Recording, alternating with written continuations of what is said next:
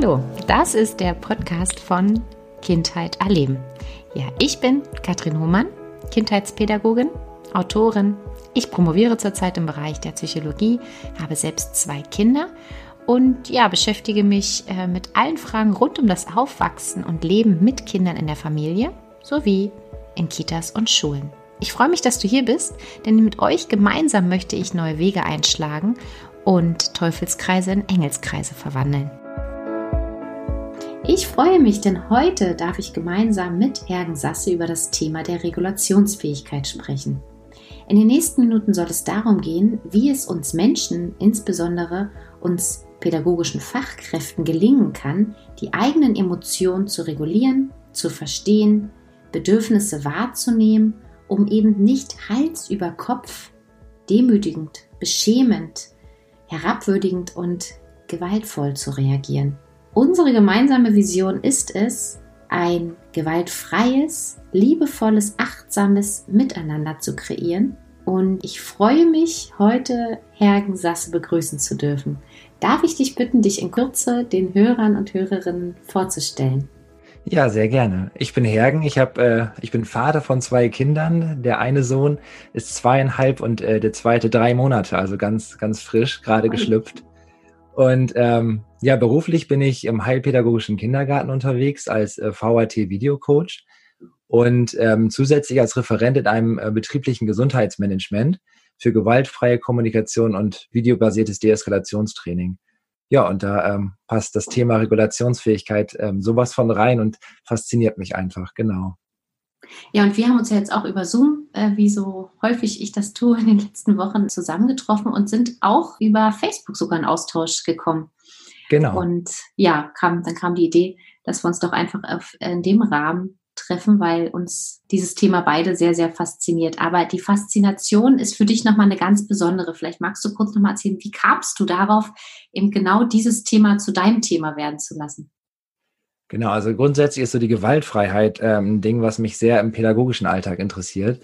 Ich habe, ich, ich glaube, vor elf, zwölf Jahren so ungefähr müsste das sein, angefangen mit einer Ausbildung zum Heilerziehungspfleger und habe eigentlich vom ersten Tag an Dinge beobachtet, wo ich so ein bisschen Bauchschmerzen bei hatte. Also es waren keine groben Gewalttaten jetzt, es waren so Dinge, wo ich mir überlegt habe, was macht das mit dem Gegenüber, ähm, mit, der, mit der zu betreuenden Person? Und konnte mir das eigentlich nie so erklären und habe irgendwann für mich die Erklärung angenommen, dass, dass sich diese Menschen schon darauf einstellen, wer mit ihnen gerade ähm, im Kontakt ist. Und das halten die schon irgendwie aus, weil sie sehen ja glücklich aus.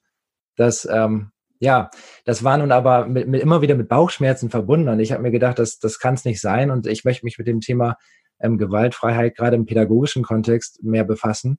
Und da passt natürlich zum ersten die Regulationsfähigkeit rein. Ne? Also wie, wie stärke ich das und warum gehe ich in bestimmten Situationen hoch? Und es ist gar nicht böswillig gemeint, es ist passiert einfach. Ja, was kann ich tun, was kann ich anbieten, was, ähm, was können wir gemeinsam schaffen, damit wir wirklich einfühlsam im Kontakt bleiben. Ne?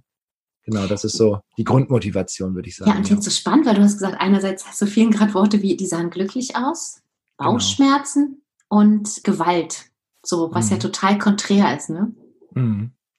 Ja, ja, also ich konnte es mit, deswegen ist auch so eine große Unsicherheit. Also ich glaube, dieses Thema ist ähm, nicht nur bei mir mit Unsicherheit belegt. Es ist auch, was kann ich tun? Wie kann ich mit der anderen Person umgehen? Und ist das vielleicht auch, ähm, darf ich das kritisieren, dass da die pädagogische Fachkraft, die seit 30 Jahren im Geschäft ist, so handelt? Kann ich da auf mein Bauchgefühl hören? Und ich weiß jetzt heute, ja, absolut, ich kann absolut auf mein Bauchgefühl hören.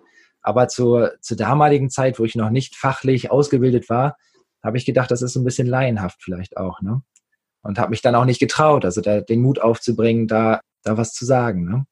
Genau. Ich glaube, das ist ein ganz wichtiger Punkt. Ne? So viele berichten auch aus Elternsicht, wenn sie in Einrichtungen sind oder Pädagogen, Kollegen, dass sie Dinge erleben, die ihnen eben ein ungutes Gefühl äußern und dann wir den Kopf unseren Verstand einschalten und versuchen irgendwie uns das äh, schön zu reden für den Moment, dass es doch so sein muss und dass es schon okay ja. ist und ja, vielleicht war das Verhalten des anderen ja auch, dass es das verdient hat oder oder oder. Ne? Wir versuchen uns da erstmal eine ganze Weile zu beruhigen, aber umso wichtiger, dass dann eben doch dein Bauchgefühl in dem Moment zu ja, sagen, genau. nee, da muss ich nochmal anders hingucken, da brauche ich nochmal eine fachliche, eine fachliche Sicht drauf. Genau. Und das Schöne ist ja auch, dass fachlich gesehen, ähm, das, das sagtest du vorhin im Vorgespräch ja schon, dass eigentlich im Grunde alles darauf hinläuft, ähm, auf, auf diesen Weg, auf diese Gewaltfreiheit auch. Und nachher ist es wirklich auf so einer Ebene, wo wir nachher auch hinkommen, diese Bedürfnisebene, ne? Dass wir da wirklich, ja, vielleicht ist es noch ein Wandel, aber ich glaube, wir sind auf einem ganz guten Weg. Es, es gibt Menschen wie dich, die die es groß machen, gerade in der Öffentlichkeit. Und genau, ich glaube, wir sind auf einem sehr guten Weg dahin. Ne? Ich weiß noch nicht, wie lange er dauert. Und das ähm, ist bei mir oft diese Ungeduld. Ne? Ich hätte gerne von heute auf morgen eine Veränderung und merke, dass es einfach nicht möglich ist, so, ne? so schnell. Ja, das ist, ne, das ist manchmal so wichtig, den Zug, den langsamen Zug zu nehmen, um so nachhaltige und äh, tiefe Veränderung anzustreben, als so in diesen ICE zu steigen und davon ja. zu rasen und dann vielleicht die Hälfte zu verlieren bei ja, der ganzen genau. Sache oder äh, ja, dass, dass sich das bei den Menschen noch äh, verstärkt. Spannend ist jetzt, glaube ich, nochmal hinzugucken für alle, die uns oder hinzuhören, für alle, die uns zuhören, ja, was ist überhaupt Gewalt? Also so ist es, weil wenn wir so Gewalt hören, denke ich, kommen vielen Menschen erstmal so diese laute Gewalt, dieses, ja, wenn mhm. Aggression destruktiv wird, wenn wir was zerstören, wenn wir einem anderen ja. Menschen wehtun, wenn wir den anschreien. Aber ja. es ist noch viel mehr. Genau, also die, die einfachste Form von Gewalt ist für mich, äh, jemanden zu ignorieren. Ne? Also einfach nichts zu tun. Und das ist ja eigentlich absolut gar keine Tätigkeit, die für mich echt ein hohes Maß an Gewalt hat, weil es einfach auf psychischer Ebene sehr, sehr schwer ist auszuhalten, ne? wenn ich nicht mehr beachtet werde, wenn ich, ja, wenn ich nicht gesehen werde auch, ne, als Mensch. Und das ist, das ist für mich eine, eine Gewalt, die für mich sehr hoch einzustufen ist und auch gar nicht selten zu beobachten ist. Und ich habe mich auch dabei erwischt in den ersten oder im ersten Jahr war es, glaube ich, wo ich nicht mehr wusste, anders mit einem Verhalten eines Jungen umzugehen und gedacht habe, so jetzt konsequent ignorieren. Und es wurde einfach immer schlimmer. Ne? Und es hat, ja, es, es hat überhaupt nichts gebracht. Es hat keine Verbindung irgendwie geschaffen oder es hat auch keine Besserung des Verhaltens ähm, bewirkt, was, was ja mein Ziel in dem Moment war. Und im Nachhinein sage ich, das ist wirklich eine hohe Form auch von Gewalt, eine Menschen zu ignorieren. Ja. Und ich kriege da glatt Gänsehaut, weil so spannend an dem, was du beschreibst, an deinem Weg, den du beschreibst. Mhm. Und ich denke, wirklich ein Großteil der Fachkräfte, die sich auf den Weg machen und was ausprobieren, aus der Ausbildung, aus dem Studium kommen und dann auf einmal doch im kalten Wasser sitzen und versuchen ja. mit all dem, was auf sie einwirkt, zurechtzukommen, nach Vorbildern suchen, die ja. wir dann vielleicht nicht finden. Und dann versuchen wir es irgendwie und probieren aus. Und mir geht's, mir ging es eben sehr, sehr ähnlich, dass ich aufgrund von Erfahrungen so motiviert war zu sagen, nein, es muss anders gehen, es darf so nicht sein. Wir können uns, wir können doch nicht also wir haben es gemacht, du und ich, klar, und ich denke auch so viele andere Dinge auszuprobieren, um ja. dann aber zu beobachten, zu merken, zu reflektieren, nee, so kann es jetzt nicht funktionieren, das kann es jetzt nicht sein, ich gebe mich jetzt nochmal richtig auf die Suche mhm. und schaue nochmal nach anderen Wegen. Und es gibt aber leider auch die Fälle, in denen es ausprobiert wird und ne, kurzzeitig, wir wissen es ja auch, ähm, führt ja. vielleicht auch Ignoranz, Strafe, Bedrohung, Demütigung zu ja. einer, ähm, zu einem Rückgang oder ja, zu einem Verhalten, zu einer Verhaltensänderung, sage ich jetzt mal, aber langfristig eben nicht. Und da, da dann hinzugucken und zu sagen, nee, das war jetzt nicht okay, ich brauche einen anderen Weg.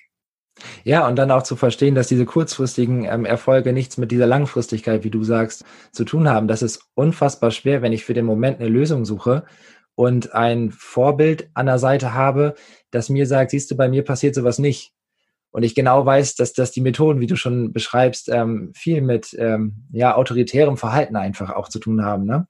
Und dass das Kind einfach auch vielleicht aus Angst jetzt mal nicht, ähm, ja, ja. wenn ich sage querschießt, dann ähm, du weißt, was ich meine. Natürlich, ja. einfach sich anpasst, genau. versucht nicht gesehen zu werden, versucht äh, unterzutauchen oder eben besonders laut wird und dann wird aber die, die Gegenwehr halt zum Teil noch viel, viel größer und der Stempel oder die Schublade, ja, die ist dann schon schnell griffbereit. Ja. Also genau, nochmal festzuhalten, Gewalt, genau, es kann genauso das ganz leise sein, das Demütigende, das mhm. beschämende Verhalten ähm, oder die Macht, die Fachkräfte ähm, oder Erwachsene gegenüber anderen Menschen oder Kindern ausdrücken. Und ich denke auch nochmal ganz wichtig zu sagen, dass eben die körperliche äh, Gewalt genauso schädlich ist wie die psychische Gewalt. Das ist auf beiden Ebenen, auch wenn es das eine keine sichtbaren blauen Flecken und sichtbaren mhm. Wunden hinterlässt, aber für das Nervensystem, für die Entwicklung der Menschen genauso schädlich ist. Und Gen genau, ja. ja. Man sagt ja, der Schmerz ist der gleiche im Grunde, ne? Der Schmerz ja. ist der gleiche und der brennt sich genauso tief ein. Vielleicht gucken wir noch mal ganz kurz an, wann, wann reagiert überhaupt ein Mensch so, weil niemand steht morgens auf und sagt, hey, ich gehe heute zur Arbeit, ich freue mich, ich habe meinen mein Beruf mir ja auch hoffentlich ausgesucht, ich ja. bin total gerne mit Menschen zusammen und niemand sagt, heute möchte ich den anschreien, den ignoriere ich, niemand möchte schädigen. Jeder, und das unterstelle ich, jedem Menschen, jeder gibt in jeder Situation das Bestmögliche, sowohl Kinder wie auch Erwachsene. Also das ist so meins, was ich, wovon ich ganz stark ausgehe, dass mhm. jeder das Beste gibt. Aber dennoch passieren Fehler. Ne? So, und, und vielleicht würde auch der eine oder andere sagen, ich bin doch gar nicht machtvoll. Ich bin doch gar nicht, ich, ich überreagiere doch gar nicht. Das ist doch gerechtfertigt, wie ich reagiere. Genau, also, also mir fällt da zum Beispiel dieses eine Beispiel ein, wie es ja häufig in, ähm, bei pädagogischen Fachkräften auch der Fall ist. Ich ähm, habe einen Plan im Kopf, komme zur Arbeit und freue mich auf diesen Tag. Und morgens, ich weiß nicht, so Frühbesprechungsrunden sind, glaube ich, immer noch die Regel und ähm, haben sich ja auch durchgesetzt, kommt dann der, der Personalmangel zum Tragen. Ne? Mhm. Und wir müssen gucken, dass Personal aus der Gruppe in eine andere Gruppe wechselt und mein gesamter Plan funktioniert nicht mehr und ich habe eigentlich gar keine große Wahl mehr. Also es kommen, kommen viele kleine frustrierende Erlebnisse äh, im Laufe des, des Vormittags vielleicht. Und dann kann es natürlich sein, dass das Fass auch irgendwann mal voll ist. Ne? Ja. Und ähm, dass, dass ich einfach so frustriert bin. Und wenn dann noch, ähm, ähm, wenn dann der weitere Tag überhaupt nicht mehr so läuft, wie ich mir vorgestellt habe, und dann ein Verhalten eines Kindes dazu führt, dass ich einfach ja überreagiere, dann hätte ich auf jeden Fall darin schon mal eine, eine Erklärung. Ne? Das sind viele kleine Dinge, die im Tag passieren. Ne? Und wir wissen ja auch genau, ne, bei Stress, bei mhm. Schlafmangel, also auch als ich gerade ja. gehört habe, du hast ein dreimonatiges Baby zu Hause. Ich meine, ja, ich glaube, genau. da bist du genau. wieder richtig schön dran zu wissen, huch, wie sehr muss ich auf mich achten? Was macht Schlafmangel? Was macht Druck? Was ja. macht ja, Stress, Personalmangel in dem Sinne, dass ich meine Aufsichtspflicht versuche bestmöglich mhm. wahrzunehmen, aber ja manchmal auch Angst verspüre, habe ich alles im Blick, ist das jetzt noch so ähm, mhm. in Ordnung? Und dann, ja, denke ich an das äh, Windows of, of Tolerance, mhm. kommt man in diese Überre Übererregung oder Untererregung und was dann passiert ist in der Regel der Kampf- oder Fluchtmodus. Ja dass ja. wir schnell reagieren, dass wir ganz, ganz alte Muster unter Umständen abrufen, weil wir nicht mehr in der Lage sind, wenn wir es nicht geübt haben. Und da sind wir ja. jetzt klar dran und darüber wollen wir auch sprechen, wie es eben auch anders gelingen kann, dass wir halt einfach nur schießen oder ganz leise werden. Mhm. Genau. Ja, also genau, also das fasziniert und das ist, ähm, das ist im Moment total spannend.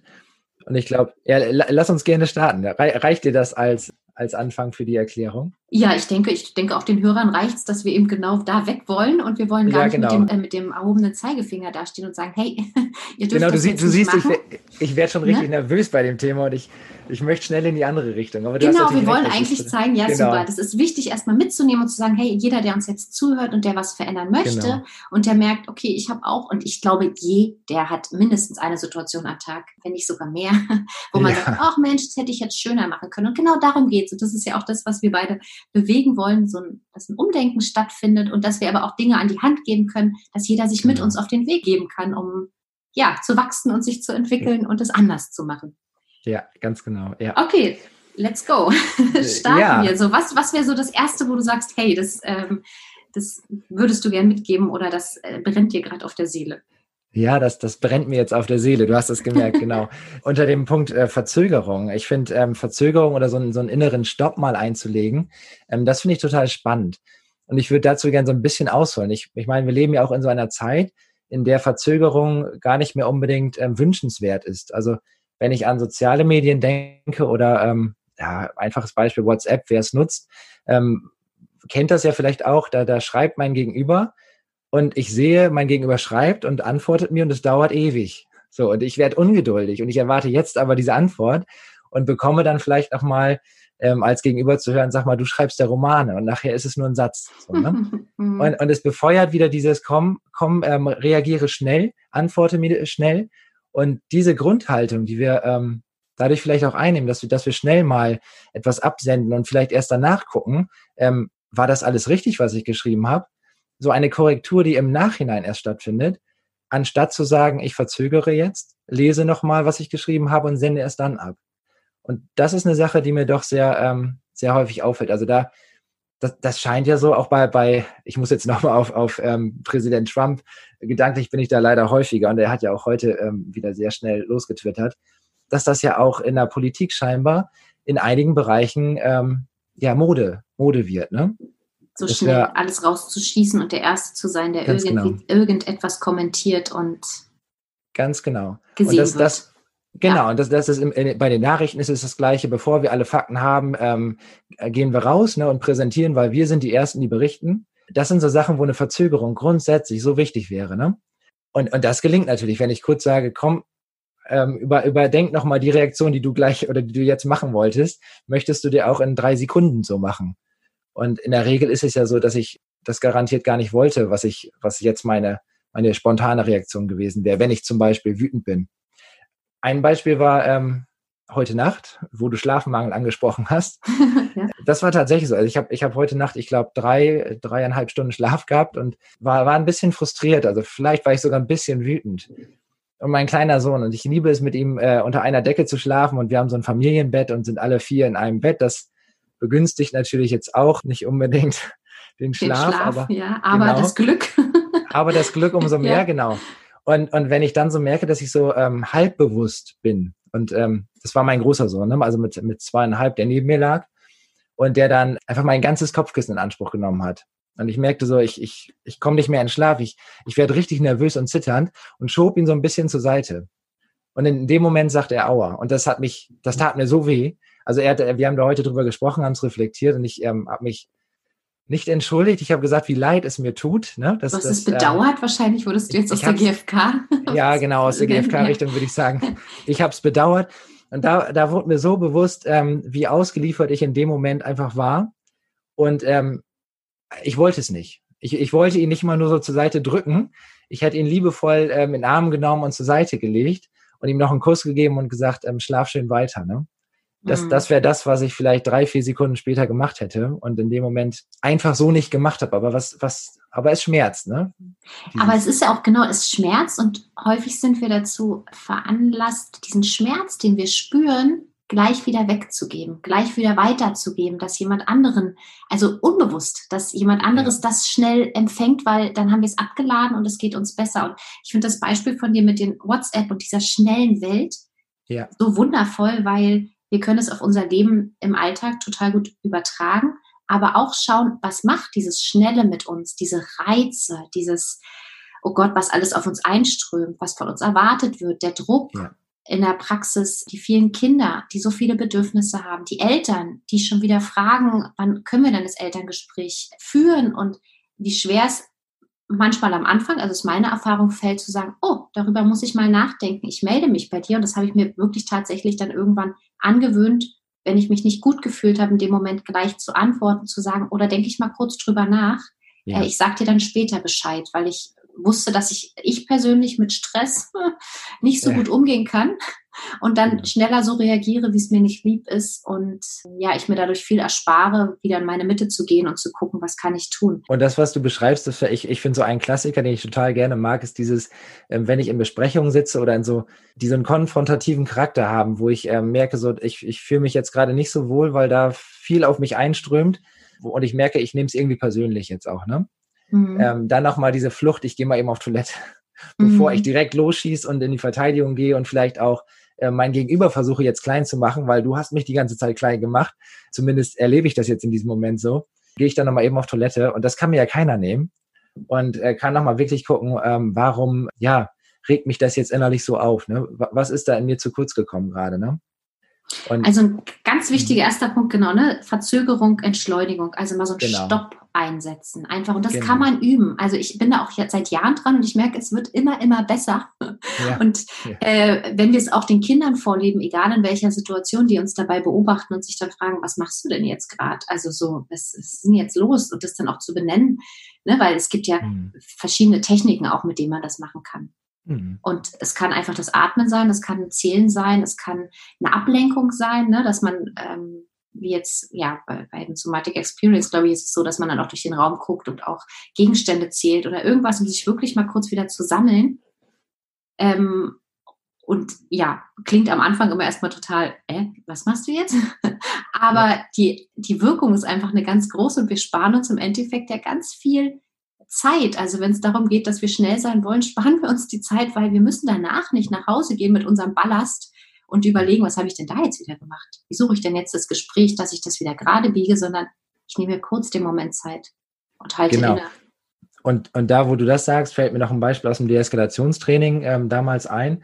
Es sind ja manchmal so Situationen, wo eine Verzögerung auch gar nicht mehr ausreicht, weil ich merke, ich bin jetzt gerade so auf 180, da kann ich zehnmal auf Toilette gehen und das wird sich, ähm, das wird, das wird sich nicht runterfahren. Ne? Ich merke, sobald jetzt noch, noch eine Aktion kommt meines Gegenübers, dann war es das für mich. Und, und wenn ich in diesem Modus bin und merke, dass ich da einfach nicht rauskomme jetzt alleine, dann finde ich zum Beispiel auch im pädagogischen Kontext, aber auch bei Eltern, wenn sie denn die Möglichkeit haben, total toll zu sagen, du übernimm du mal, ich bin jetzt bis oben ja. hin voll, ich, ich kann das gerade nicht, ne?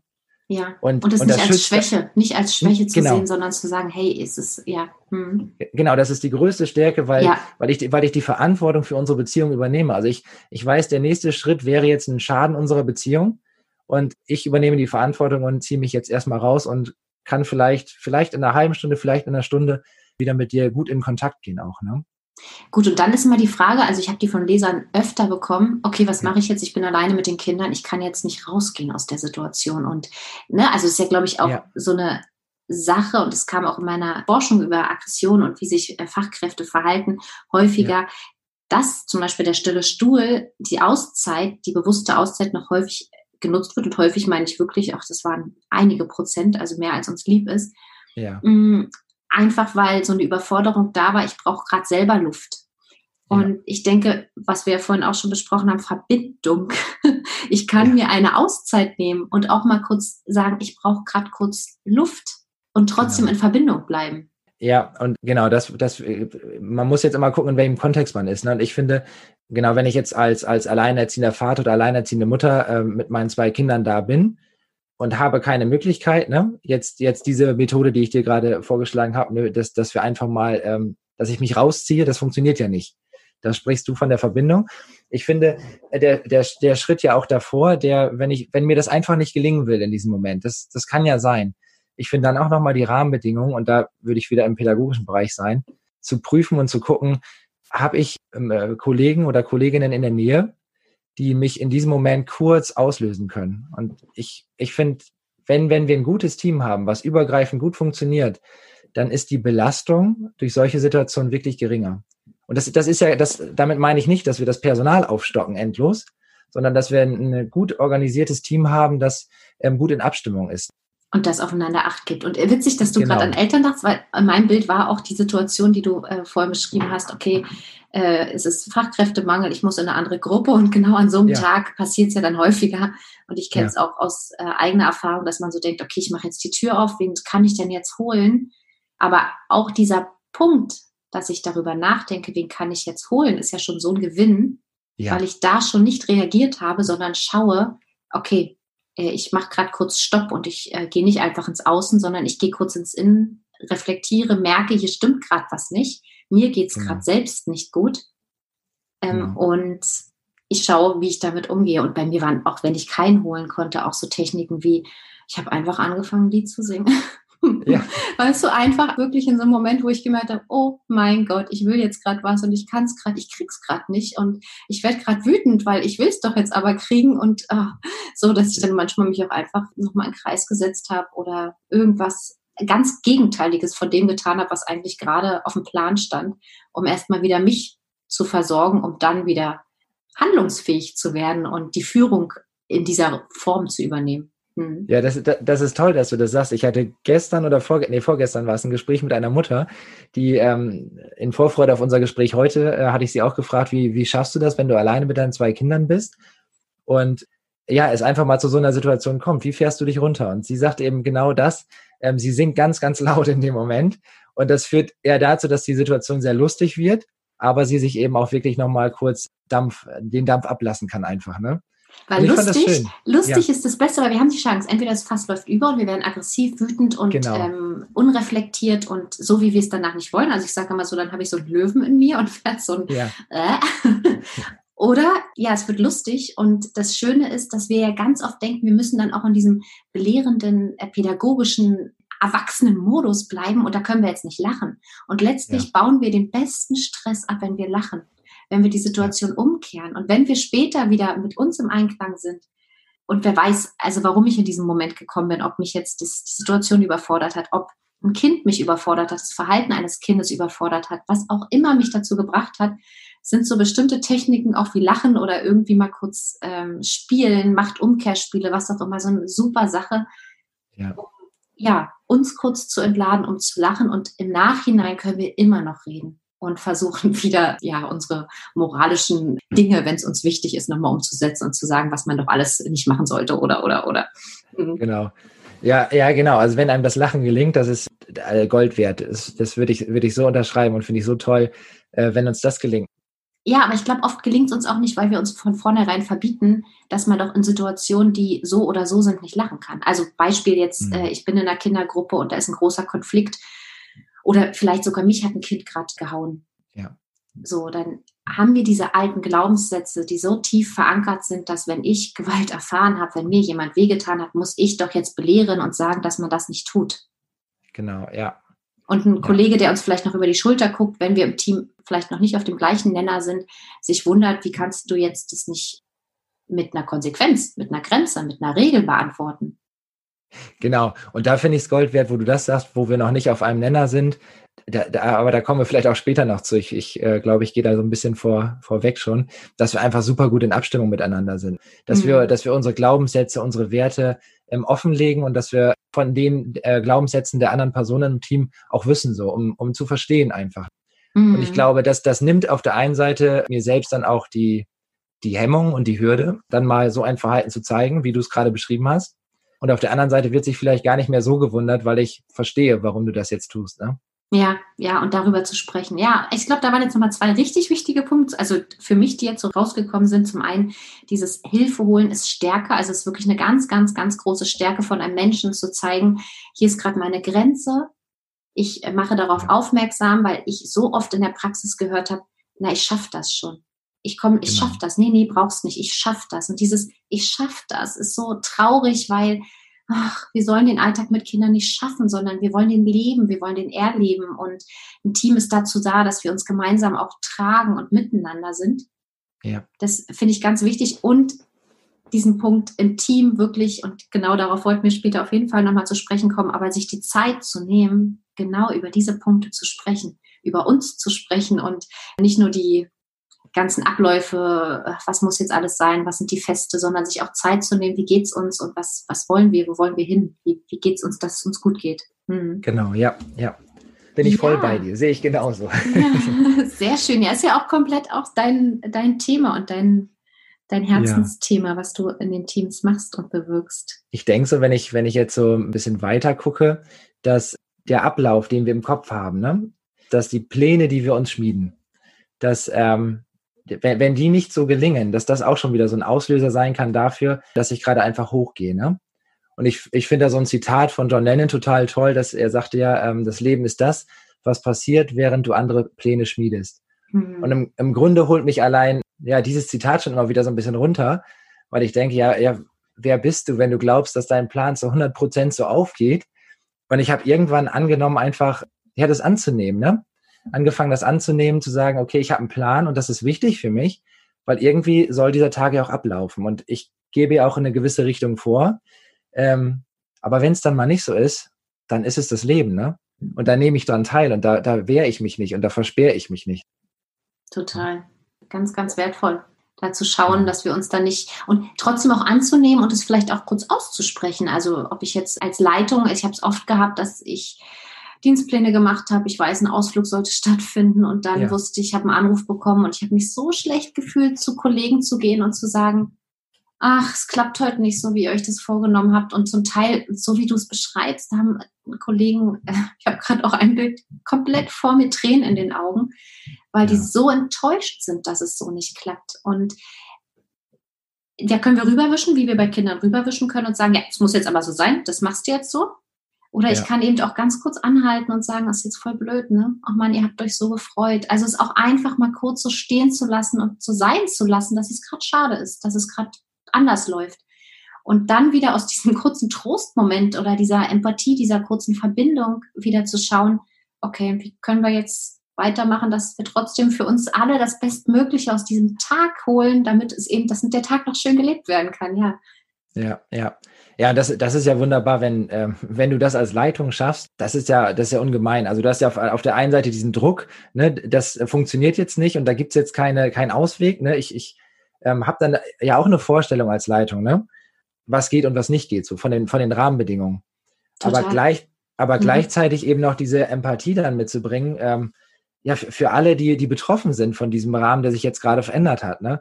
Und ja, das ist großartig für, für jeden, der in so einer Kita arbeitet, wo das eben möglich ist, ne? wo, wo ich ähm, gehört und gesehen werde in dem, was ich vielleicht auch in dem Moment brauche, wie du sagst, die Tränen in den Augen. Und das sind natürlich, das sind starke Emotionen, die dann einfach ähm, hochkommen in dem Moment. Ne? Ja. ja.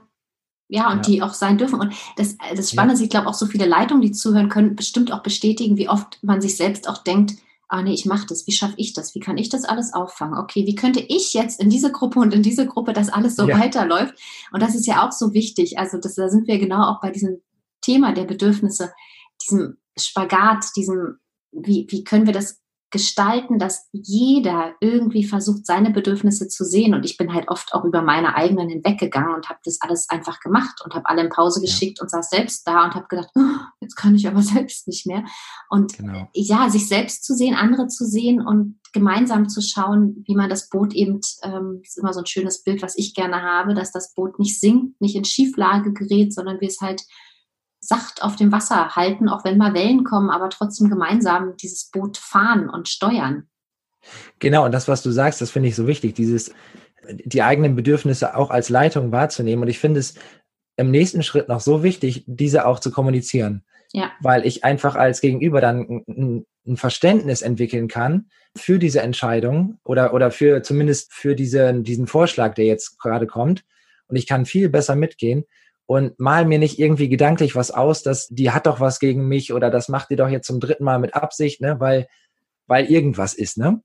Ja, und könnte man ja glatt mal üben, ne? Also wenn du jetzt äh, dieses Szenario hörst und aus der gewaltfreien Kommunikation, hättest du glatt eine Idee, wie du auf, du als Leitung, als mhm. Leiter einer Einrichtung auf eine Kollegin, eine Kollegin zugehst und sagst, Mensch, du, dein Dienst verschiebt sich jetzt und du müsstest in eine andere Gruppe, weil du hast eigentlich selbst viele Termine und möchtest es jetzt ja möglichst entsprechend der Station der GfK oder eben auch in Verbindung, wie auch immer, bitten. Genau. Also da ich, ich würde tatsächlich erstmal gucken, so wie, wie formuliere ich diesen Satz jetzt gerade, ne? Was ist da gerade passiert? Und das möglichst in der beobachtenden äh, ähm, Perspektive zu belassen. Ne? Also XY dann, dann, hat angerufen, ist krank, genau, kommt heute nicht. Beobachtung. Kommt heute nicht, mhm. genau. Und dann, dann würde ich, glaube ich, relativ schnell aufs Bedürfnis gehen bei mir. Ne? Also ähm, dass, dass ich in diesem Moment einfach so eine, so eine Verlässlichkeit brauche oder vielleicht auch Unterstützung. Unterstützung könnte ein großes Bedürfnis sein, dass es in dieser Gruppe einfach ruhig weiterläuft. Ja. Dann ist vielleicht auch noch die Fürsorge da, die, die mir als Leitung auch wichtig ist, weil ich weiß, dass die Kinder, wenn du jetzt nicht in die Gruppe gehst ne, und ähm, sie ohne dich wären, eine gewisse Fürsorge nicht da wäre. Ne? Ach, wie schön. Und dann kriegt die Kollegin aber auch gleich von den Tränen schon wieder vielleicht ja. ein kleines Lächeln, weil sie merkt, okay, ich werde gebraucht. Okay, ich bin genau, wichtig. Genau, Genau, ja. du bist wichtig, du bist so wichtig, ne, dass es ja. ohne dich eigentlich gar nicht gehen kann. Und ich finde das eine ganz andere wertschätzende Haltung, als zu sagen, du gehst da rein, weil ich das beschließe, oder du gehst da rein, weil, weil die Sachlage jetzt so ist. Nee, da habe ich mir schon ganz viel äh, bei gedacht. Und du gehst rein, weil du wertvoll bist. Mhm. Ja. Genau, also so könnte man es ausprobieren. Aber ich muss dazu sagen, ich würde tatsächlich, bevor ich in das Gespräch gehe, grundsätzlich nochmal, ich bin jetzt nicht in Leitungsebene. Ich glaube, wenn ich da Übung drin hätte, schneller. ja aber vermutlich so meine fünf bis, ähm, ja, vielleicht fünf Minuten, sage ich mal, nehmen und wirklich gucken, wie formuliere ich jetzt das, was, was ich der Kollegin oder dem Kollegen gleich sagen möchte. Ja, ist witzig. Jetzt habe ich, wenn du sagst fünf Minuten, hätte ich jetzt aus meinem Alltag sofort gesagt, die hat man nicht. Und dann denke ich, ja, ja. vielleicht wäre aber so ein Toilettengang oder so ein kurzer Weg in die Küche, um mal kurz den Geschirrspüler zu prüfen oder was auch immer. Genau, ähm, genau. Oder nochmal ins Büro, je nachdem, wie eine Einrichtung aufgebaut ist, bestimmt ja. drin, bevor ich reagiere, weil das ja doch ja, ja wahrscheinlich den Tag von dem einen oder anderen extrem verändert oder unter Umständen verändert, äh, je nachdem, wie wir das aussprechen. Genau, und wenn, wenn du jetzt ähm, siehst, dass, dass die Kollegin ähm, die Wertschätzung auch erfährt in dem Moment und auch künftig gerne kooperiert, sagen wir oft, ne? Wieder gerne was für dich tut und dich gerne unterstützt und das, dann ist es ja auch viel leichter in Zukunft miteinander solche Situationen zu meistern, die immer wieder kommen, denn ne, das Leben passiert, während man Pläne schmiedet. Und, und das spart äh, hinten heraus natürlich ungemein viel Zeit. Und in diesem Moment, wenn ich das das erste, zweite und dritte Mal mache, brauche ich da sehr, sehr sicher, sag ich mal, noch meine fünf Minuten. Aber je öfter ich ähm, diese Formulierungen schaffe und nachher auch wirklich so übernehmen kann, dass ich einfach nur weiß, okay, ich rede auf Bedürfnisebene, bleibe bei meinem Bedürfnis und gehe auf dein Bedürfnis doch ein, dann wird es auch einfacher, glaube ich. Ne?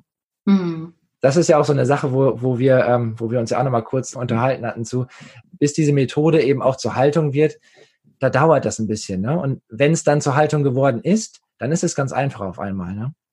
Ja, und dann findet halt, ja, dann findet so ein Miteinander statt und so ein Geben und Nehmen. Dann ist es einfach auch, ja, so was Gewaltfreies, was, was genau. Lebendiges.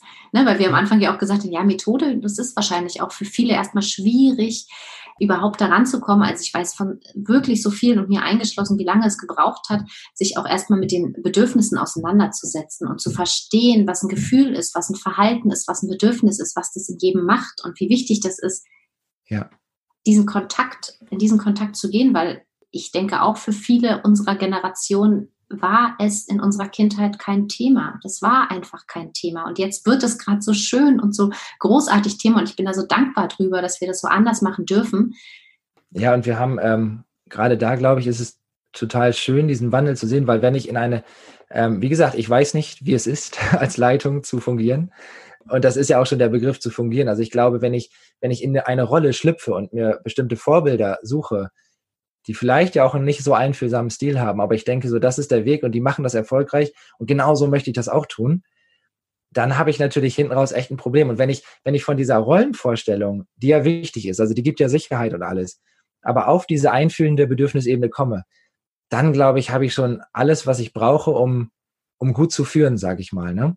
Dann fängt es an, richtig Spaß zu machen. Also so aus meiner genau. Erfahrung her, dann, dann fängt es an, Spaß zu machen, weil ich habe ähnlich, wie du es beschrieben hast, mit den Kindern, mit der Ignoranz am Anfang, natürlich ja. mich auch ausprobiert. Ich war total jung und das Team ist gewachsen und es war super viel. Und genau, und habe mich auch ausprobiert und gedacht, läuft so, läuft so. Und dann das Glück gehabt, viele Fortbildungen besuchen zu dürfen, um meinen Stil zu finden. Ja. Und letztlich waren wirklich auch diese schlechten Vorbilder, will ich mal so sagen. Ich, es gibt nie das eine schlechte Vorbild, aber so Vorbilder, die in mir was ausgelöst haben, die mich in Praktikantenzeiten, in Berufsanfängerzeiten geprägt haben und in mir so ein Gefühl von, ui, das war jetzt aber nicht schön, so behandelt worden zu sein. Ja. Das hat mich so geprägt, zu sagen, ich, ich möchte, und das ist was, was ich als Leitung möchte, wie auch als Pädagogin, wie als Mensch, ich möchte, dass leben, dass jeder Mensch, jeder Mensch, egal welchen Alters, egal wo er herkommt, so schwer es manchmal auch ist, weil wir so innerliche Anker haben oder Glaubenssätze, was auch immer.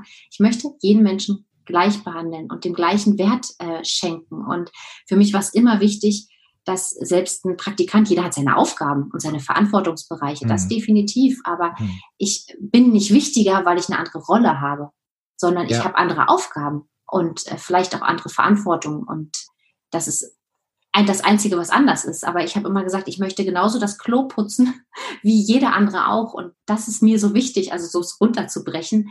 Und wenn wir das eben auf Leitungsebene leben und vorleben und Vorbild sind, dann ist es natürlich auch viel einfacher, mit den Kindern zu leben, weil wenn Trägerstrukturen nicht gleichwürdig leben, dann ist es doch schwierig, wenn eine Fachkraft sich nicht so fühlt, aber mit den Kindern die ganze Zeit gepredigt bekommt, sie soll mit den Kindern aber so sein. Ganz genau. Ja, das ist der Punkt und das ist ein total wichtiger Punkt, den du ansprichst, der mir auch total wichtig ist. Genau, also ich, ich, ich lebe etwas vor und ich ähm, strahle etwas aus äh, als Leitung. Ob im, im Positiven, sage ich jetzt mal, oder im Negativen, auf jeden Fall beeinflusse ich ja ungemein durch mein Tun und auch durch meine Worte ähm, die pädagogische Arbeit. Total. Und, und, und deswegen finde ich es einfach grundlegend so toll, wenn, wie du auch beschrieben hast, durch viele ähm, Fort- und Weiterbildungen ähm, so ein eigener Führungsstil irgendwann klarer wird und ich vielleicht auch merke, so es wird immer leichter, es wird immer leichter, weil ich so meine, meine Werte vielleicht jetzt auch klar habe und so eine Verbindung zu, mein, ähm, ja, zu meinem Kollegium insgesamt, ne, zu jedem Einzelnen ähm, herstellen kann. Ich glaube, damit ist alles erreicht. Ich, ich kann mir vorstellen, du kannst mich gut korrigieren, glaube ich jetzt gleich, aber dass das so eins der obersten Ziele sein dürfte für gutes Leiten nachher einfach. Ne? Natürlich, weil wenn du eben, wenn wir auch auf unser Thema kommen, Regulationsfähigkeit stärken, wenn es gar nicht notwendig ist, dass mein Team oder wenn ich es versuchen kann, mit allem, was ich habe, ihnen das Arbeitsumfeld so angenehm wie möglich zu machen, in dem mhm. Sinne, dass ich versuche, dass eben gar keine, ich sag mal, so eine Übererregung stattfinden muss, weil, also ich kann versuchen, mit allen Mitteln, die mir zur Verfügung stehen, den Raum die Strukturen, das Miteinander, das, das ganze Setting durch Supervision. Ich kann erkennen, wenn Konflikte ja. entstehen, wie, wie räume ich Zeiten ein, hole ich nochmal externe Supervisorin rein. Ich kann so viel kreieren, dass die Fachkräfte einfach das Bestmögliche geben können, um wirklich mit den Kindern in Feinabstimmung zu sein, um feinfühlig zu sein, um eben die Gewaltfreiheit wirklich auch zu leben und nicht irgendeinen Druck, den ich vielleicht aus Machtposition äh, einer Leitung an mhm. eine Kollegin weitergebe, die dann unreflektiert das gegebenenfalls an die Kinder weitergibt. Weil das ist das, was häufig passiert in diesen Strukturen und mit dem Adultismus und einem, ne, dass wir es runterbrechen ja. und gar nicht wissen, warum habe ich denn jetzt so reagiert, weil wir manchmal einfach diesen Druck, diesen Stress, pff, irgendwo muss es hin. Ja, so. Ja. Und da haben wir viel, viel Einfluss, denke ich schon, also in, in Trägern oder in, in Einrichtungen, darauf zu achten und zu schauen, dass uns das bestmöglich gelingt. Und das finde ich so toll. Ich hatte letztens mit einer Leitungskraft gesprochen, die jetzt nicht aus dem Kita-Bereich kommt, aber die ihre eigene Rolle jetzt im Moment so definiert, dass sie sagt, 90 Prozent bin ich für, für mein Kollegium da und bin ansprechbar und, und höre zu und ne, mhm. ähm, unterstütze sie und schaffe eben diesen Rahmen. Und 10 Prozent sind quasi bei mir dann diese andere Part der Arbeit. Ich weiß nicht, ob er einen sehr leichten Job hat. Ich weiß nicht, wie es bei anderen Leitungen ist. Aber ich fand diese Grundhaltung zu sagen, ich räume 90 Prozent ein für mein Team und bin da und unterstütze euch da, wo ich kann und äh, schaffe den Rahmen nach meinen Möglichkeiten. Und unheimlich toll. Also ich hatte so, so, so ein Gefühl von, okay, es ist kein Gefühl, aber so, so, ein, so ein Impuls von, ich möchte in deinem Team sein, ich möchte Teil des Ganzen sein. Ne? Und so eine Fürsorge ja, zu erfahren, genau. Genau, und diese 90 Prozent, die müssen ja, ne, die können eine Zeit sein. Also wenn man sich damit ja. beschäftigt, wie Team, Teams auch welche Phasen sie durchlaufen und so, und dann ist es natürlich in dieser Findungsphase, in dieser ersten, zweiten Phase wahrscheinlich viel, viel notwendiger, eben diese 90 Prozent zu geben. Und wenn es irgendwann läuft, kann man sich wieder rausziehen und wieder auf andere Qualitätsrahmen, auf andere Projekte, auf andere Dinge konzentrieren, wenn die ja. Personen wieder in ihre Selbstwirksamkeit kommen. Und das ist, das ist genau das, ne? Auch, auch Fachkräfte wie auch Kinder, damit es allen Leuten gut geht, brauchen wir eben diese Selbstwirksamkeit, diese Autonomie und Verbindung, ja. weil jeder möchte gesehen werden, möchte sich wertvoll fühlen. Und das ist ja. ja. auch so ein Punkt für Aktion. Wenn ich nicht gesehen werde, mich nicht verstanden fühle, mich nicht wertvoll fühle, dann ploppt da irgendwas auf. Und ich möchte, ja, es auch alleine machen können irgendwann wieder.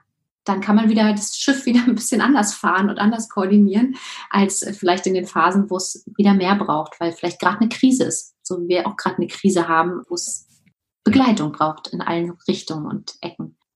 Ja, vielleicht äh, kommen wir noch mal einen Moment äh, auf die Gedanken und Bewertungen. Ja, können wir gerne machen. Also da habe ich mir auch was bei gedacht.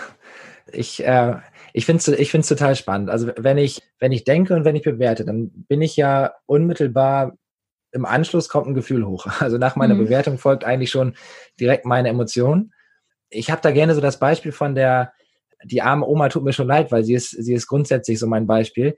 Wenn eine 80-jährige Oma vor mir auf der Landstraße mit ungefähr 50 km/h fährt und ich bin vielleicht auch noch ein bisschen spät dran und wäre gerne pünktlich. Mhm. Und, und ich merke so, meine Gedanken kreisen und ich bewerte auch so diese Oma, die darf nicht mehr im Straßenverkehr sein, die ist eine Gefahr für alle. Und jetzt äh, animiert sie mich zu einem wilden Überholmanöver und so weiter und ich werde richtig wütend. Und und das könnte natürlich auch mein Verhalten beeinflussen. Ne? Wie fahre ich jetzt hinter dieser Oma? Wie, wie, wie überhole ich? Und es sind ja so klassische Dinge, die ich im Alltag ganz gut beobachten kann im Verkehr. Wenn ich es jetzt aber schaffe, nur, nur mal so ähm, hypothetisch zu gucken, warum tut die Oma das? Warum fährt sie mit 50 vor mir auf einer Landstraße, wo sie 100 fahren dürfte? Und vielleicht so überlege, alles klar, das tut sie vielleicht, weil sie ähm, ihr Bedürfnis nach Sicherheit gerade erfüllt. Und vielleicht hat sie in der letzten Zeit einen Autounfall erlebt oder beobachtet. Und der hat sie ziemlich, ziemlich stark beeinflusst jetzt. Und sie, sie fährt eigentlich auch so ein bisschen mit Angst jetzt gerade. Ne? Ich wäre sofort in einer anderen Emotion und, und sofort ruhig, wenn ich mir diese Situation jetzt auf einmal so erkläre. Mit so ein bisschen Hypothesenbildung, ne? Oder so ein bisschen, was, was, was braucht die Omi da gerade vor mir, ne? Ich denke, ähm, ich denke, das können wir auf viele Situationen auch einfach übertragen. Total, weil jetzt nochmal ganz kurz, ne, du hast gesagt, wir bewerten, also wir nehmen wahr, das ist erstmal, genau. und das geht ja in Sekunden, also das ist ja Millisekunden, das passiert so schnell und da kommen wir wieder zu deinem Anfangspunkt, Verzögerung, Entschleunigung, Innehalten, dass es nicht einfach nur passiert, sondern dass wir Herr unserer Verhalten, äh, unseres Verhaltens, unserer Sinne, unserer Gefühle werden. Und das können wir mit Übung. Also da nochmal ne, zum Thema Regulationsfähigkeit. Wie, ja. wie kann es gelingen? Wir können das, wenn wir verstanden haben, dass wir etwas wahrnehmen, bewerten und anhand unserer Bewertung, wie du es gerade gesagt hast, die dann positiv oder negativ auffällt, unser Körper reagiert. Und das mhm. kann man ja auch so schön sehen in diesen Bildern, wo reagiert der und bei welchem Gefühl passiert was. Also weiß nicht, ob du die kennst, wo man äh, wirklich auch die Wärme sieht und bei Wut ist die ja, halt ganz ja, genau. viel. Ne? Und da kann ja. man ja wirklich erkennen, was in kürzester Zeit die Bewertung unserer äh, Beobachtung, was die in uns auslöst. Was für ein Gefühl. Und dann, dann passiert das Verhalten. Und wenn ich jetzt auf eine, wie du es gerade gesagt hast, auf die Oma oder auf ein Kind, auf eine Kollegin, wenn ich mich da kurz einfühle und überlege, was denn noch sein könnte, ja, kann ich mich da auf jeden Fall ein Stück weit steuern und so wie du auch meintest, ne, so diese rosane Brille einfach mal zu schauen, genau. durch welche Brille möchte ich denn gucken? Was möchte ich denn? Weil viel davon können wir schon entscheiden, meine ich. Genau, und es gibt ja auch echt wiederkehrende Situationen äh, im Alltag, wo ich einfach, ja, ich möchte nicht sagen, dem bin ich ausgeliefert. Also ich, ich kann, wie ich darüber denke und wie ich die bewerte, das kann ich ja tatsächlich beeinflussen aber die Schlange im Supermarkt. Ja, ich musste auch gerade an die Schlange denken. Ja, genau. Mhm. Also die wird nicht kürzer, nur weil ich es mir wünsche. Die ist jetzt einfach so, wie sie ist. Und ich, ich kann es in dem Moment nicht beeinflussen. Ich kann natürlich sagen, das, das habe ich tatsächlich auch hin und wieder gemacht, wenn der Zeitdruck da ist. Ich gehe wieder raus, so, ne? Und ich, mhm. ich ähm, für, für zwei Teile, das, was ich jetzt heute auch nicht mehr machen würde, ne? in dieser Zeit haben wir ja gelernt, äh, mit Mundschutz und wirklich nur selten in den Einkaufsladen zu gehen. Aber ich kann ja entscheiden. Oder ich kann entscheiden, ich stelle mich dahinter und nehme die Situation an wie sie ist und, und mache mir vielleicht noch ein paar Gedanken zu der Kassiererin und äh, wie dankbar ich auch bin, dass sie da sitzt und auch in dieser Zeit da sitzt, bei dieser langen Schlange, diesen Stress, den sie da ja auch irgendwie täglich erlebt und kann auch mit einer Dankbarkeit durch eine extrem lange Schlange laufen. Und das finde ich einfach toll. Ja, und das ist schön, dass du das sagst, weil wir haben es wirklich in der Hand. Und wenn wir das beobachten, ich saß neulich auch beim Zahnarzt und habe gewartet und habe gemerkt, ich habe danach noch was vor. Mir ist meine Zeit gerade echt kostbar, weil manchmal stört mich Warten nicht, dann sucht man sich was und ja. ne, und hält kurz inne und nutzt es vielleicht auch für sich als Pause, gerade wenn man immer viel Trubel hat und habe gemerkt, dass in mir hoch, also aufsteigt. Und ich wusste, ich werde jetzt ungehalten und ich werde vielleicht dann unfreundlicher zum Zahnarzt, weil der mich so ja. lange warten lassen. Und ja. habe mich dann auch für den Weg entschieden, zur Rechtstundenhilfe zu gehen und zu sagen, oh, heute geht's nicht. Normalerweise warte ich echt, ist kein Problem, aber heute ich schaff's nicht. Es tut mir echt leid, ob sie mir einen neuen Termin geben kann. Und es war die beste Entscheidung, weil sie hat mich das nächste Mal wirklich angerufen und hat mich pünktlich. Ja. Also es war so ein nettes Miteinander. Es war so eine Entscheidung für ein, eine Freundlichkeit, für Frieden, für Liebe, sage ich jetzt mal. Und ja. die kam jetzt, die, die wurde mir wieder geschenkt, so, weil ich mich einfach für diesen Weg entschieden habe. Und es hätte auch ganz anders ausgehen können. Und das auf jeden Fall haben wir in der Hand, bei jedem Menschen, meine ich, weil wir können bei uns anfangen, da den Schalter zu drehen und ein bisschen zu, zu schrauben, statt beim Gegenüber. Und bei Kindern noch mehr. Also das ist mir auch so eine Herzensangelegenheit. Deswegen versuche ich immer so viel zu erzählen, was in den Kindern los ist, in diesen Momenten, was in den Gehirnen los ist. Weil wenn wir auch ein Verständnis noch haben, wo steht mein Gegenüber, so wie eben bei der Oma, die vielleicht eventuell und, und, und, und bei einem ja. Kind, was noch gar nicht so eine Impulskontrolle hat, noch gar nicht so eine Frustrationstoleranz, was gerade mit seiner Aggression eine ganz große Not ausdrückt. Wenn ich die sehe, ja. dann fällt es mir auch viel leichter, als zu sagen, nee, jetzt kriegst du aber eine Strafe, weil das Beißen zu deinem Freund, das ging jetzt gerade gar nicht. Also das ist ja unsere Entscheidung. Ja, genau. Und ich, ich finde da auch nochmal einen interessanten ähm, ja, Versuch, den ich immer wieder gerne mache. Du, du beschreibst zwar gerade, dass es auch schwierig ist, in Kindern ne, immer sofort das Bedürfnis zu sehen, was hinter dem Verhalten steckt. Aber wenn wir uns jetzt ein Kind angucken ohne das Verhalten, also einfach nur ein Foto eines Kindes, dann ist es oft so, dass wir, dass wir schneller in eine Verbindung kommen, weil wir viel einfacher gucken, oh, das, das Kind guckt traurig, das braucht jetzt bestimmt was oder wir sind ja auch nicht unmittelbar in der Situation drin. Mhm. Und ich finde es total spannend, wenn ich jetzt auf Erwachsenenebene gucke, dass ich einfach keine Verbindung zu meinem Gegenüber aufbauen kann, weil es zum Beispiel Donald Trump ist. so, ne? Also ja. Also ich sag mal, wäre wär ich im Gespräch, dann mhm. hätte ich arge Probleme, ja, arge Probleme, eine Verbindung aufzubauen. Und trotzdem würde ich diese Situation unheimlich gerne haben. Und ich habe tatsächlich mal den Versuch gestartet zu gucken, wie stelle ich mir Donald Trump als Kind vor? So, und ne, wie, wie, sieht, wie, sieht, wie sieht er früher aus vor, weiß ich nicht, ich weiß gar nicht, wie alt er ist, aber wie war er wohl als Kind? Und wenn ich ihn jetzt so sehe als Kind, dann fällt es mir unheimlich leicht, dann doch immer noch mal so ein paar Bedürfnisse mehr zu sehen und mehr Verständnis für den Menschen an sich zu haben. Nicht, nicht Verständnis für das Handeln, was er heute ähm, zeigt, aber eine Verbindung aufzubauen und Verständnis zu bekommen für mein Gegenüber. Und ich finde das einfach toll, wenn, ich weiß nicht, ob, ob du das kennst, aber manchmal ist das so einfach. Man sieht eine Person, die jetzt 40, 50 Jahre ist oder auch nur 30 und ich habe sofort das Kindheitsgesicht vor Augen. Kennst du das? Mm, ja, ich kenne das. Aber auch eben bei dem Gefühl, ja. bei der Beschreibung einfach oder die Kindheit oder das, was widerfahren ist, so ein, so ein Mitgefühl und so ein, ach je, ja. Mensch, du hast es aber schwer gehabt, wenn ich jetzt auch noch schieße und es dir noch genau. schwerer mache, ja, ne, macht es jetzt auch nicht besser. Genau. Und äh, das ist einfach unheimlich toll. Das, das, das ist so ein Moment von, von Wärme irgendwie, der da kommt, wenn ich, wenn es mir gelingt, in, in so einer Situation wirklich nochmal das Kind im Gegenüber zu sehen. Ne? Ja. ja, ja, ja. Und das ist, glaube ich, oft, was uns auch passiert, dass wir bei Kindern mehr Empathie empfinden können und bei Erwachsenen schon so, einen ja. großen, so eine große Erwartung an die Vollkommenheit haben und mit so einer Schuldzuweisung schnell hantieren, weil sie einfach schon ja. erwachsen sind. Und auch wie wir es ja auch an uns merken, wir sind einfach immer im Werden und im Entwickeln und im Wachsen und wahrscheinlich, ja. hoffentlich nie fertig damit. Ja, das hoffe ich auch, ja. Ja, wenn wir jetzt nochmal auf das Team gucken, und ich hatte ja eingangs gesagt, wie regelmäßiger Austausch auf Bedürfnisebene unsere Regulationsfähigkeit stärken kann. Ich weiß, genau. du hast da auch noch so ein paar Ideen und ein paar Tools, was du machst oder was du mitgeben könntest. Genau, also was ich, was ich so total spannend finde, es gibt so, so ein Zitat von Verstehen kann man das Leben oft nur rückwärts, doch leben muss man es vorwärts. Ne? Der Name ist jetzt für mich etwas schwieriger auszusprechen. Ich glaube, Sören Kierkegaard, würde ich mhm. jetzt sagen. Und ich finde das total spannend. Also sich da einfach auch nochmal die Ruhe zu nehmen und zu sagen, okay, da habe ich jetzt vielleicht mal überreagiert, aber ich kann es in der nächsten Situation besser machen. Und ich kann mich mit dieser Situation, die gewesen ist, nochmal ganz anders auf Bedürfnisebene austauschen. Also ich kann gucken, was ist denn passiert. So, ne? Also ganz, ganz neutral schaue ich einmal, was ist passiert. Und das kann ja im Gespräch im Kollegium passieren, über ein Kind, oder das kann auch im Konflikt miteinander ne, passieren.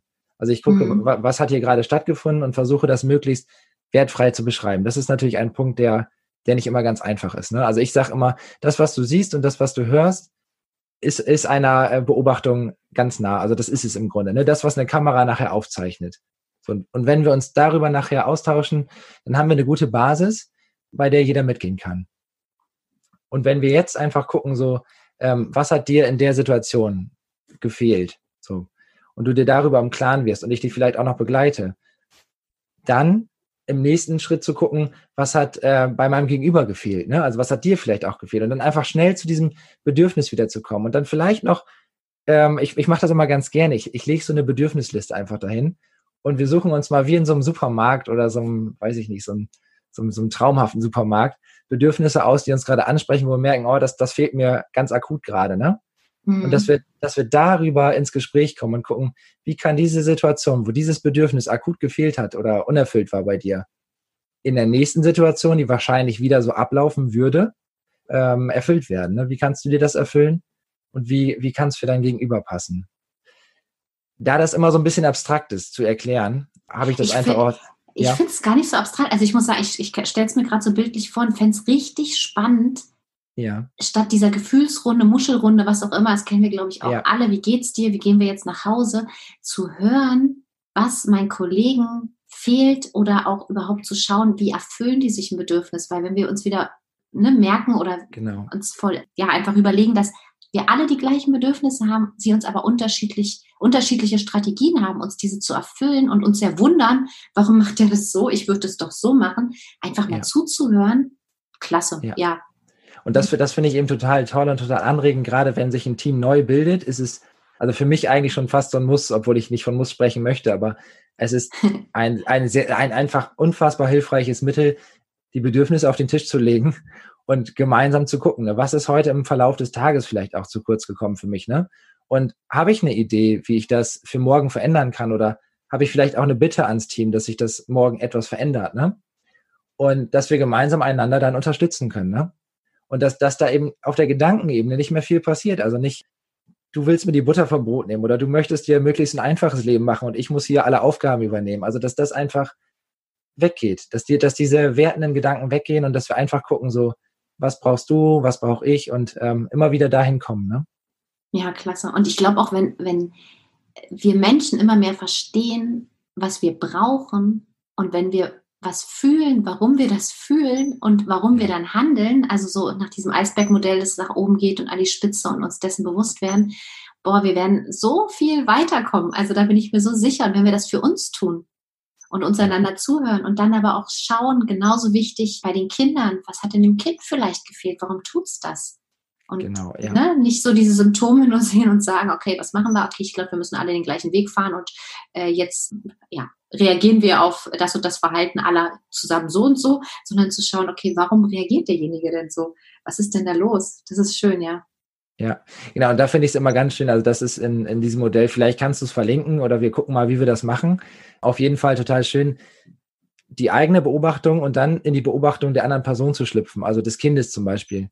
Was ja. siehst du in diesem Moment? Aber was sieht denn auch das Kind in diesem Moment? Und das, das sind schon komplett andere Dinge.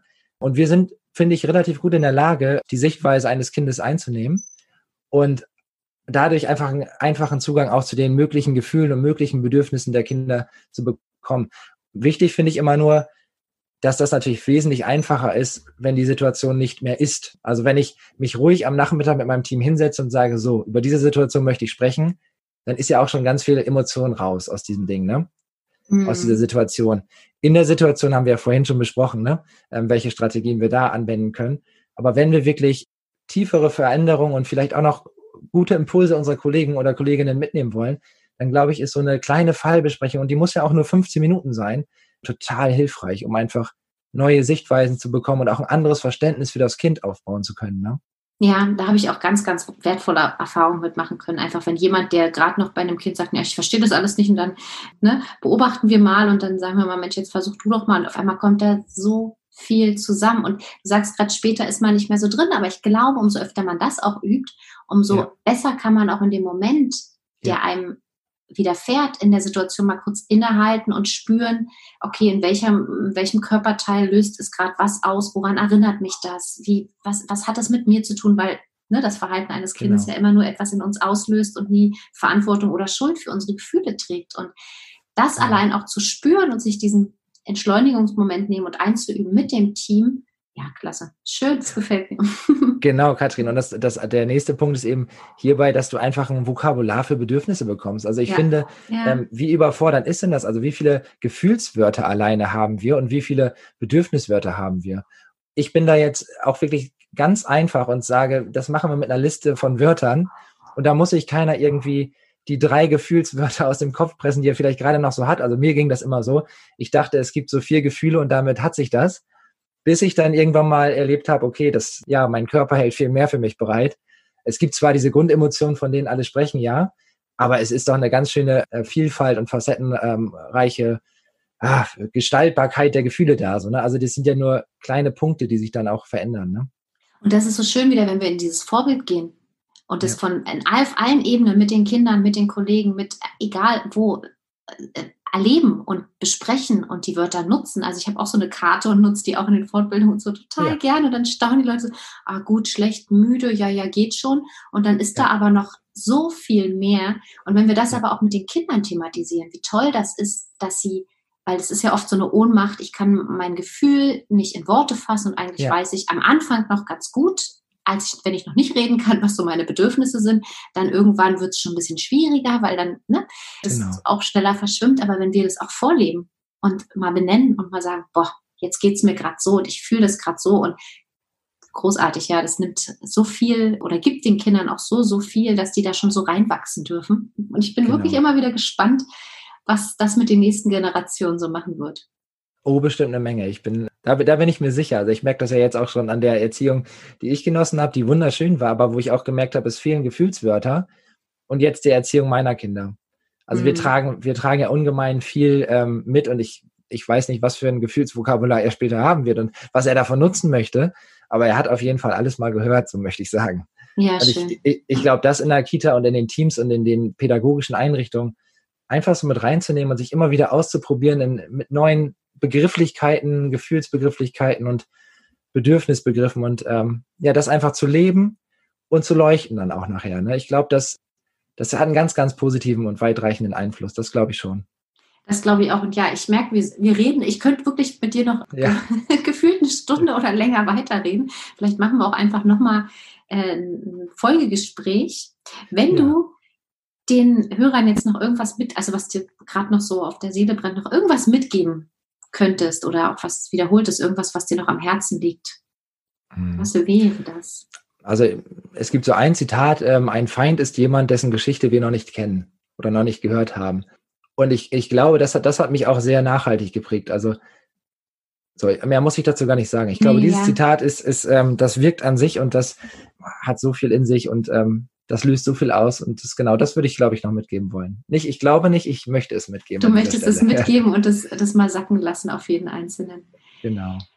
Wirklich von Herzen meinerseits vielen, vielen, vielen Dank für all das, weil es ist so wertvoll. Für mich ist es so, so, so wertvoll und all das, was ich auch ähm, ja in den Podcasts äh, bespreche, aufnehme, es ist für mich sowas, wo ich denke, ach, das hätte ich mir auch vor so vielen Jahren schon so gewünscht in der Praxis. Ja ja. weil es einfach so ein Geschenk ist und jeder kann sich das rausnehmen, was, was für ihn passt. Jeder kann das auf sich auf den Bereichen weiterentwickeln, die ihn ansprechen. Das ist halt einfach so frei. Ich verlinke ja. auf jeden Fall das, was du mir schickst, zu dir, wenn man zu dir Kontakt aufnehmen möchte.